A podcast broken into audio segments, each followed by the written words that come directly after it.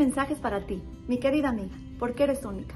Mucha gente se pregunta, ¿cómo puedo pasar de ser una persona que nada más recibe recibe a ser una persona que da, a ser un dador? Y la verdad es que mucha gente se complica la existencia pensando que para ser una persona de Gesed, una persona que se encarga de hacer actos de bondad todos los días, tiene que tener una institución de Gesed, tiene que ser una rabanit, tiene que, que, que tener dinero. ¿Y qué creen? Para nada. ¿Quieren ser de las personas que dan? Empiecen hoy.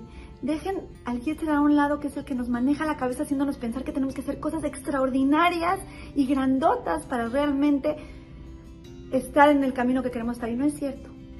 Nuestros actos, por más chiquitos que sean, si están en el camino correcto, son actos extraordinarios y son actos grandes.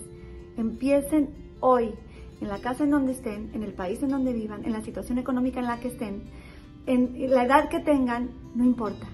Todas podemos empezar hoy. ¿Cómo? Con nuestra boca.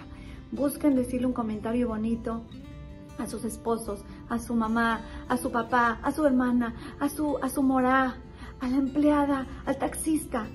Y de verdad que en ese momento que, que Hashem ve que ya estamos encarriladas, porque eso es Gesed, Hashem nos va a mandar muchos más, muchas más oportunidades para estar en el camino más hermoso, el camino que realmente trae una felicidad al alma.